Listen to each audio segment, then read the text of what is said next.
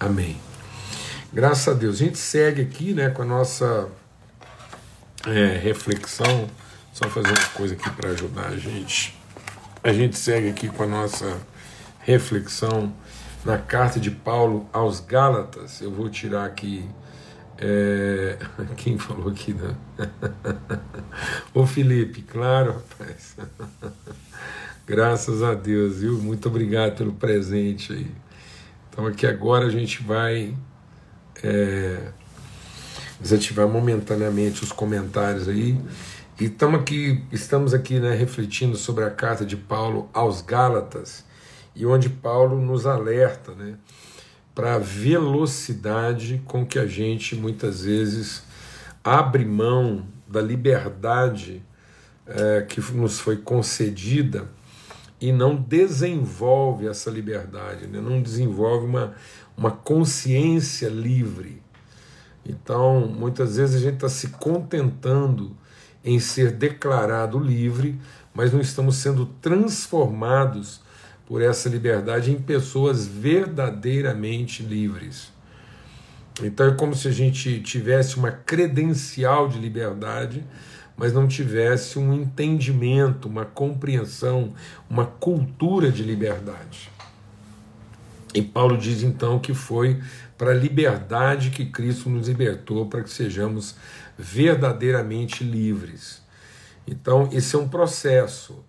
Assim como Paulo escreve, olha, desenvolvam a vossa salvação. Acrescente, Pedro escrevendo, acrescente a vossa fé virtude. Então, os dons de Deus ministeriais foram dados para que nós possamos crescer em tudo, seguindo a verdade em amor, cresçamos em tudo para que não sejamos mais meninos. Então, como filhos de Deus, nós somos declarados livres. Nós somos filhos, então não há ninguém que possa nos escravizar, mas às vezes nós estamos nos colocando debaixo de julgo de escravidão. Então, às vezes, não são as pessoas que estão mas nos escravizando com o seu poder. É a gente que está se deixando escravizar por falta de conhecimento. Então é muito comum, às vezes, você pensar que é alguém que está te oprimindo. Né? E, na verdade, é, o que nos oprime, a gente fica numa condição de opressão é, por conta da nossa ignorância ou a nossa falta de compromisso com aquilo que é o propósito de Deus na nossa vida. Então, quando eu estava escravo, eu estava escravo de uma coisa, de um poder contra o qual eu não podia resistir. Então, Deus foi lá e fez por nós, no sacrifício de Cristo, aquilo que nós mesmos não poderíamos fazer. Então, Ele nos libertou do império das trevas. E agora Ele está nos transportando, Ele está nos conduzindo ele está nos levando para o reino do Filho do seu amor. Então ele nos liberta do império das trevas e nos transporta para o reino do Filho do seu amor. Então esse é um transporte, eu deixar de ter uma mentalidade de império, de poderes, é, eu deixar de pensar de maneira hierárquica e pensar de maneira relacional, de maneira intencional. Uma coisa é na minha ignorância, na minha, na minha rebeldia, eu estava escravizado hierarquicamente a poderes superiores aos meus poderes. Então eu não tinha poder contra isso. E, mas aí Cristo vem e realiza uma oferta de sacrifício, ele quita, ele rasga, ele anula a célula de condenação que era contra nós e agora nos coloca numa condição de poder resistir. E esse, essa resistência ao mal vem pela consciência do bem, pela intencionalidade em cumprir e realizar aquilo que é o propósito de Deus na nossa vida. Então, é um processo de transformação. Então, agora a liberdade vai sendo trabalhada, eu vou sendo conduzido, eu vou sendo transportado, eu vou sendo movimentado a esse estado de plenitude e liberdade. Então, esse estado de plenitude, de maturidade, de liberdade, ele não vai acontecer de maneira extraordinária, como aconteceu a minha libertação. Eu fui declarado livre né, de maneira extraordinária para que agora eu possa ser transformado de maneira sobrenatural. Então, agora a semente do Espírito, né, o germen da natureza de Deus, o sêmen da natureza de Deus, essa semente foi plantada em mim. Por quê? Porque os meus pecados foram perdoados e agora essa semente de uma nova criatura, por isso, fortalecidos no nosso homem interior, nós vamos sendo transformados de glória em glória para perfeita liberdade, para que a gente não seja mais meninos conduzidos por todo vento de doutrina. Então não é o poder dos opressores que agora nos escraviza, é a imaturidade dos oprimidos que faz com que esses opressores tenham o poder que eles não deviam ter mais. Então, se eu continuar pensando de forma infantil, se eu continuar pensando numa relação de causa e efeito, se eu continuar pensando numa condição é, é, meritória como criança, enquanto eu sou criança, eu vou viver as coisas próprias de criança. Então, por quê? que alguns homens, usando de astúcia, como Paulo diz aqui, alguns homens usando de poderes humanos, levam tantas pessoas ao engano, porque essas pessoas não são capazes de resistir a essa astúcia porque são infantilizadas na sua maneira de pensar, elas não pensam e não vivem né, como poderiam viver. Então, é, ele fala então desses homens que conduzem o engano. Então, esse evangelho que nós vivemos, ele tem que ser recebido por revelação. Então, meus olhos têm que ser iluminados. Então, não adianta é, a, a minha intelectualidade. Deixa Deus ministrar o nosso coração. O, o evangelho que afeta a sua intelectualidade, o evangelho que domina a sua cognição. Então, se o evangelho for apenas cognitivo, né, se ele afetar apenas a sua intelectualidade, se o evangelho afetar apenas a sua lógica de causa e efeito, então você vai continuar escravo como uma criança, como um animal. O animal pode ser catequizado, a criança pode ser catequizada. Então você pode induzir o animal a boas práticas, sem contudo gerar nele uma boa consciência. E aí, o que é mais grave? Deixa o Espírito de Deus ministrar o nosso coração aqui. Por que, que tem muita gente escravizada? Porque um animal na sua cognição, na sua lógica de causa e efeito, no seu aprendizado, o animal que foi catequizado a merecer comida a partir do seu desempenho, a partir do seu comportamento, então o animal ele percebe a satisfação da sua necessidade a partir do seu padrão comportamental. Então ele foi catequizado. Esse animal, como ele não tem uma boa consciência, ele se torna promíscuo. Por isso que o cão não é fiel, ele é leal àquele que o alimenta. Por isso que os cães não herdarão. Se o cão fosse modelo de fidelidade, ele entraria no reino dos céus. Mas por que, que ele não entra? Porque ele é sinônimo de promiscuidade.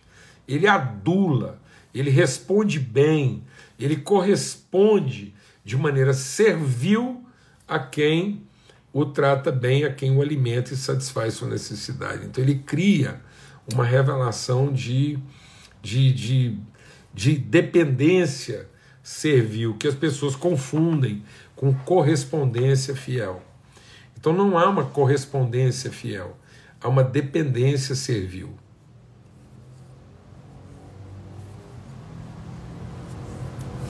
Por isso que as pessoas são é, levadas por toda sorte de pensamento. Então, não há uma, uma, uma consciência fiel a uma dependência servil. Olha o Silfane aí. Ainda mais o Dan, cara. O Dan talvez é, seja um cão diferente, porque o Dan é insano. Ele é, ele é perturbado mentalmente, então o Dan talvez. O Dan é o cachorro do Silfarne aí, que ele está tentando defender.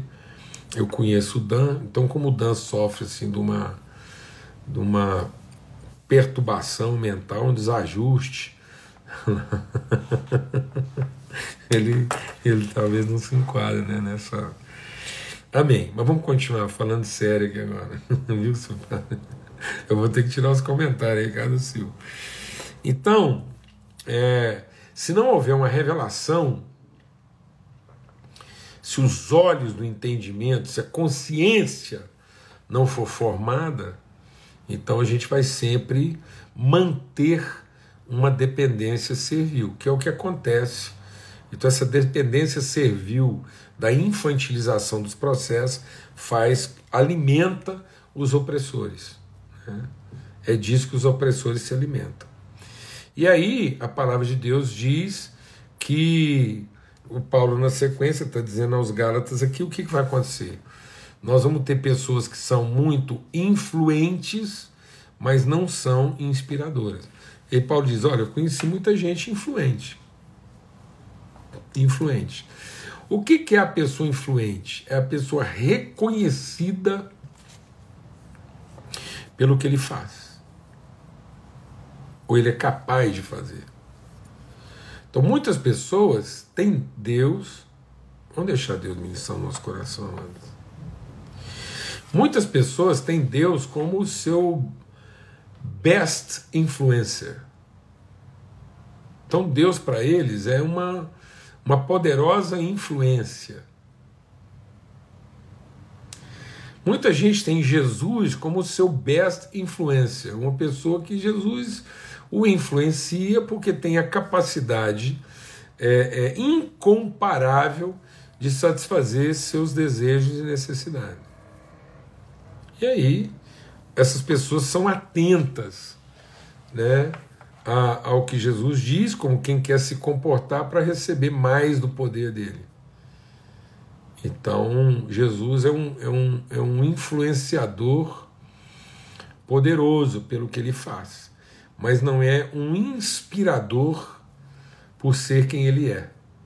Então, muitas vezes as pessoas estão influenciadas pelo poder de Jesus, mas não estão inspiradas pela natureza de Cristo. Então, eles querem desfrutar do seu poder, mas não querem conhecer e comungar a sua natureza. Então, muitas pessoas não querem comungar a natureza de Deus, querem apenas continuar sendo afetados, influenciados pelo seu poder. Por isso tem muita gente hoje que tem o poder de influenciar, mas não tem valor e caráter para inspirar.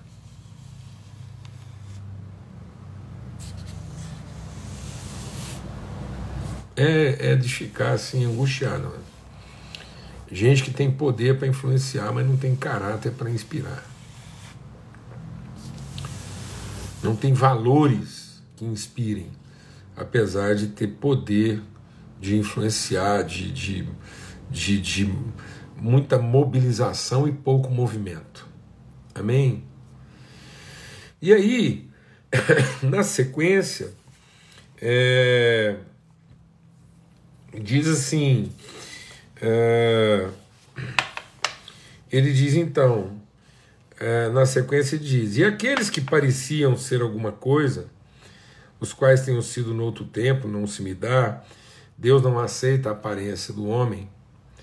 Ele continua: Esses dias que pareciam ser alguma coisa, pessoas de grande influência, a mim nada me comunicaram.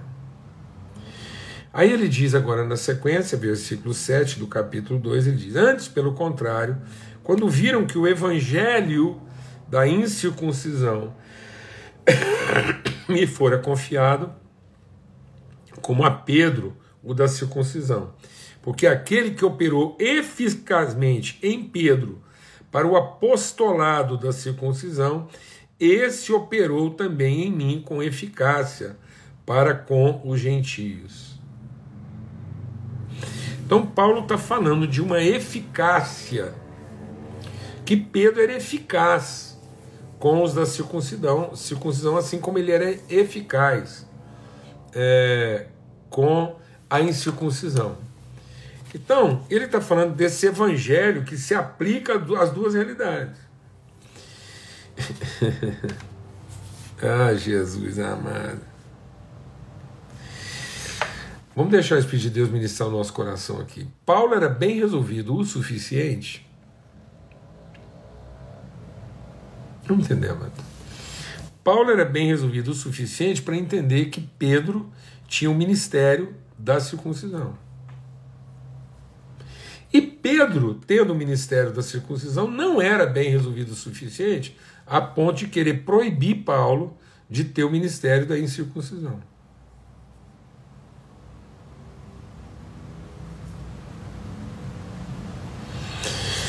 Então, às vezes, amados, a gente pensa que é bem resolvido porque a gente tem um, um apego ao dogma que a gente defende e crê. Mas a gente é seriamente afetado e transtornado pelo que os outros creem. Então, a gente que foi liberto para a liberdade, a liberdade concedida a nós, ela não pode estar em momento algum sob júdice, sob risco, senão ela não é liberdade. Então a liberdade só será verdadeiramente liberdade se ela não for uma liberdade reivindicada, mas ela for uma liberdade concedida. Então, a liberdade que Deus me concedeu não tem por que ser defendida como se ela estivesse sendo ameaçada. Então, Paulo deixa Deus ministrar o nosso coração. Paulo não se sentia ameaçado pelo fato de Pedro ser tão aguerrido e apegado à sua vocação para a circuncisão. Ou Tiago. Tiago era mais do que Pedro. Mas o Pedro e o Tiago, principalmente o Tiago, não sentiam a vontade. Então, às vezes, a gente pensa né, que, que a gente é bem resolvido até que a gente é profundamente afetado com a ideia de que um pensamento ou uma vocação ou um ministério diferente do nosso possa nos ameaçar. Você se sente ameaçado? Pelas diferenças? Você se sente constrangido a ter que é, mudar, não é nem mudar, é adulterar aquilo que é a essência da sua vocação pelo medo que você tem de que um pensamento diferente do seu vai prevalecer sobre aquilo que você está fazendo? Você tem medo da comparação? Você se ressente dela? Você se sente ameaçado? Então Paulo não se sentia ameaçado por Pedro. Mas Pedro e Tiago se sentiam ameaçados por Paulo. Então, amados, é, quando você, tendo recebido liberdade, ainda se sente ameaçado, é porque você não evoluiu, não avançou, não desenvolveu a sua consciência de liberdade. Então, o, o trauma da escravidão ainda paira sobre a sua mente. Por isso que a palavra de Deus diz que eles foram libertos do Egito. Mas quando eles assumiram um pacto entre si, quando eles pactuaram diferenças em favor de um propósito comum. Então, quando famílias diferentes, pessoas diferentes, pactuaram num propósito de cooperação para um, um, um desígnio, para um destino, então ali eles foram libertos da opressão. Então, às vezes, você não está mais escravo, mas ainda está oprimido. Cristo te libertou, mas você continua sendo oprimido oprimido pelas diferenças, oprimido pelas comparações, oprimido pelas metodologias, oprimido pelas formas, oprimido pelas aparências. E aí você fica muitas vezes assim, obrigado, sentindo obrigado a mudanças, quando na verdade o que Deus quer são, é a sua transformação, sua maturidade, sua segurança. E aí Paulo então depois vai falar, olha, e eu depois eu tive que ir lá. É... Presta atenção que vai falar. E chegando Pedro a Antioquia, lhe resisti na cara, porque ele era repreensível. Então nós não podemos ter medo dessas conversas difíceis. Então, quando Paulo foi. Deixa Deus ministrar o nosso coração. Quando Tiago aperta o Paulo lá no, no, no, na Assembleia Jerusalém, apertaram Paulo porque se sentiram ameaçados. Mas quando Paulo vai repreender Pedro, ele não repreende porque ele está se sentindo ameaçado por Pedro. Ele repreende Pedro em favor do Pedro. Então Paulo não está tratando a vida de Pedro porque se sente ameaçado pela forma do Pedro ser. Ele está resistindo ao Pedro para poder ajudar o Pedro a não ser essa pessoa repreensiva e equivocada que ele vinha sendo, apesar de ser uma pessoa mais influente que ele. Então Pedro era mais influente, mas não era inspirador. Porque ele diz assim, ó, porque antes que alguns tivessem chegado da parte de Tiago, tá vendo como é que o Tiago era a figura lá, a figura perturbadora na vida do Pedro?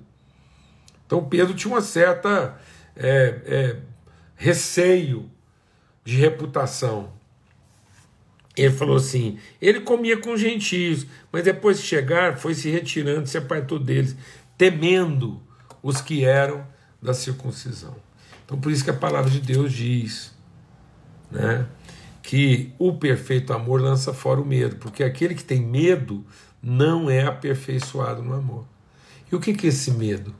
É o medo de você sofrer algum tipo de prejuízo, daquilo que você, com tanta dificuldade, alcançou, ser tirado de você. Então é o medo da proteção, é o medo do controle. Né? é, é o medo da, do dano. E aí ele diz uma coisa interessante aqui, ó. E outros judeus também dissimulavam com ele, de maneira que até Bernabé se deixou levar pela sua dissimulação. Mas quando vi que não andavam bem e direitamente conforme a verdade do Evangelho, disse apenas na presença de todos: Se tu, sendo judeu, vive como gentio e não como judeu, por que obrigas os gentios a viverem como judeus?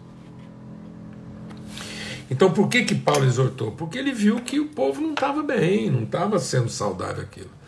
Então Paulo não está fazendo, deixa Deus ministrar, não faça defesa do seu direito. Não defenda a sua liberdade de continuar sendo livre.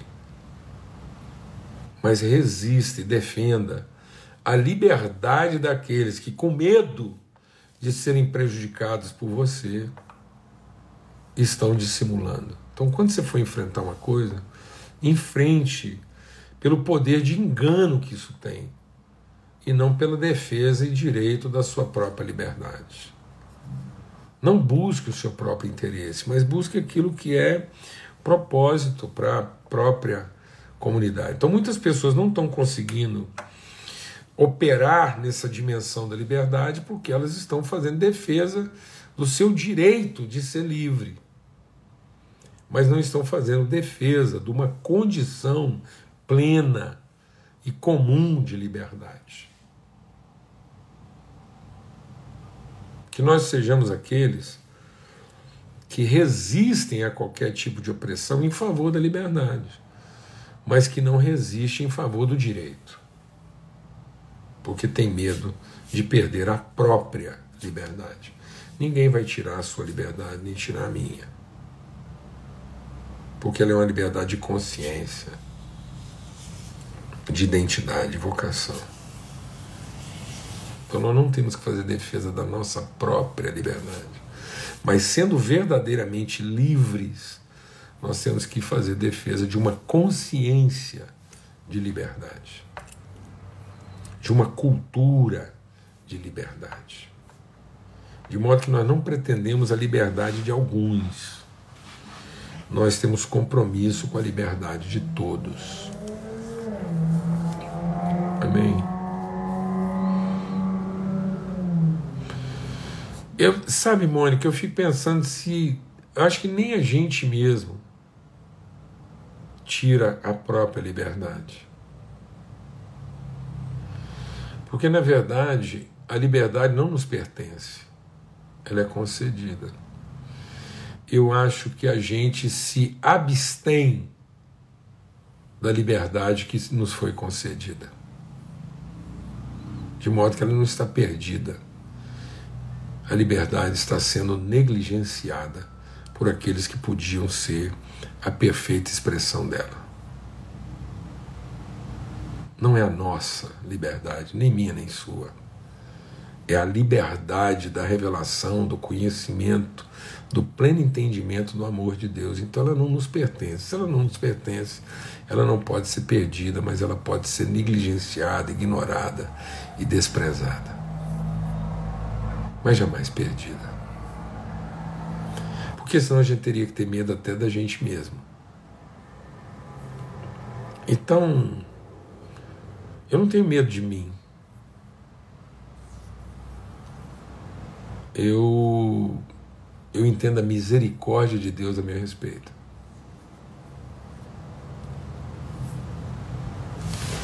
Eu não quero ter medo do que eu possa fazer. Eu quero ter sensibilidade para não perder de vista o que Deus já fez.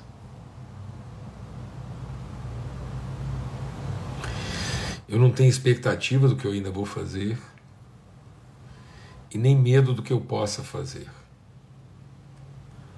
Eu tenho esperança de continuar conhecendo e vivendo a respeito daquilo que Deus já fez. Em nome de Cristo Jesus, Senhor. Forte abraço, com muita alegria, com refrigério e até amanhã, se Deus quiser. Amanhã vai ser um esforço assim, hércules para a gente conseguir cumprir esse horário reverso aí e estarmos juntos às 18 horas nessa mesa que o Senhor preparou. E vamos continuar conversando sobre isso. Acho que a gente ainda vai entrar por aí semana que vem, tá bom? Forte abraço, fica na paz. Até amanhã, se Deus quiser.